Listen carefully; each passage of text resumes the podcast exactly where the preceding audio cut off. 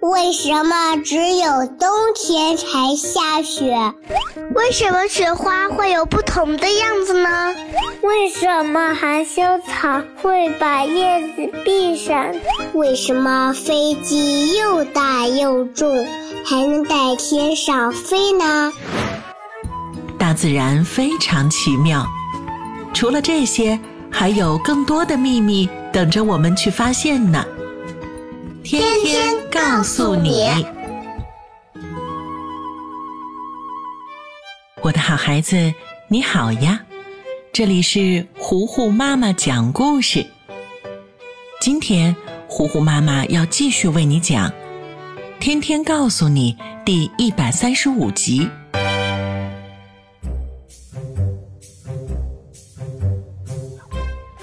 懒虫起床，懒虫起床。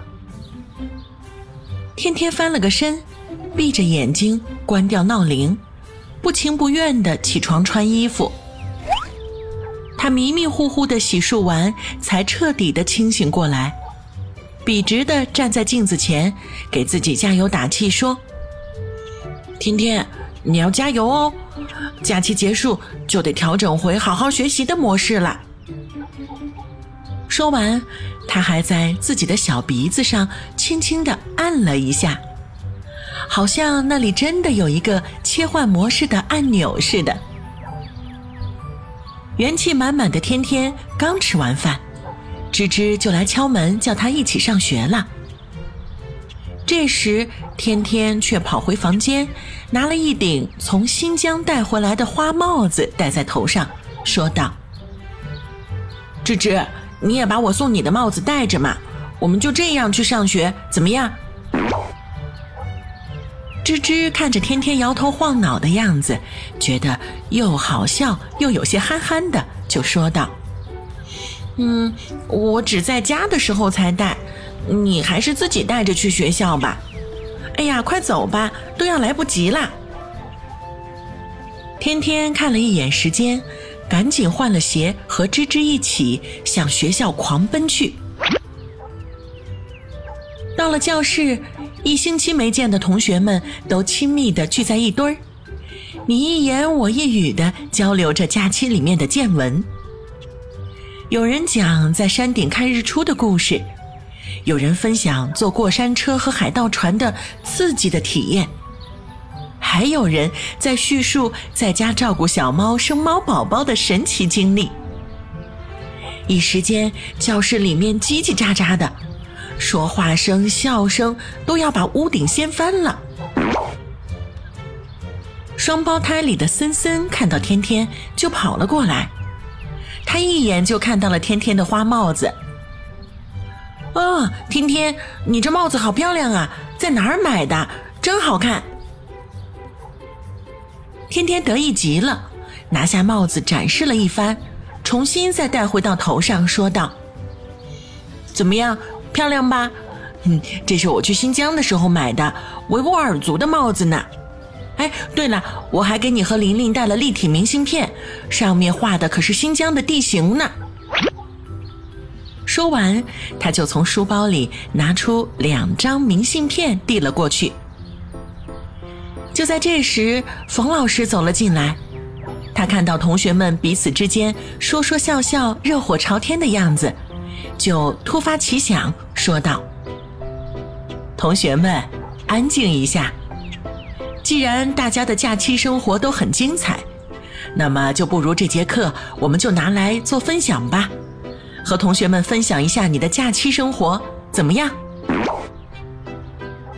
冯老师的这个想法让满教室的小朋友们都沸腾了，他们拼命的举手，争先恐后的要上台，要讲自己的假期呢。叮铃铃，下课铃响了，一节课很快就结束了，同学们都还意犹未尽的。冯老师也很遗憾的笑着说：“看你们一个个都变成小黑蛋儿了。”就知道假期过得一定很开心，但是呢，今天我们就先分享到这儿吧。有同学还有话想说的话，可以写在日记里交给老师。下课吧，我的小黑蛋儿们。同学们听冯老师这么称呼自己，都左顾右盼的看看身边的同学，果然发现大家都晒黑了一点儿呢。于是全班哄堂大笑。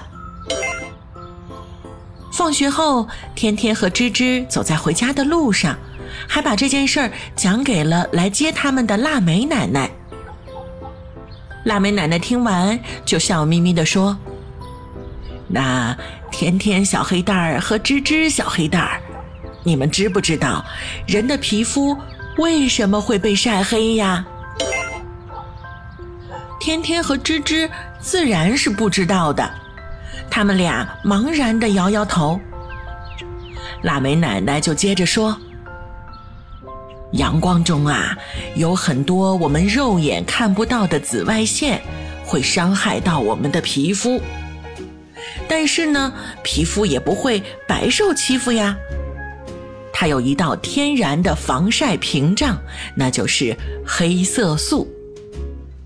而我们的皮肤从外到内。”分为表皮层、真皮层和皮下组织。黑色素细胞就生活在最浅的表皮层当中。当皮肤受到紫外线的照射时，为了自我保护，就会刺激黑色素细胞，让它加速生产黑色素，好把紫外线都吸收掉。这样呢，我们的皮肤就不会晒伤，甚至癌变了。可是，皮肤里的黑色素一变多，皮肤自然就会看起来黑黑的啦。好在，正常情况下，黑色素是会逐渐脱落和被代谢掉的，到时候呀，皮肤就又会变回原来的颜色啦。天天听完腊梅奶奶的话，摸着自己的小脸，嘟嘟哝哝地说。哦，那就好，那就好，吓我一跳。我还是白一点好看吧。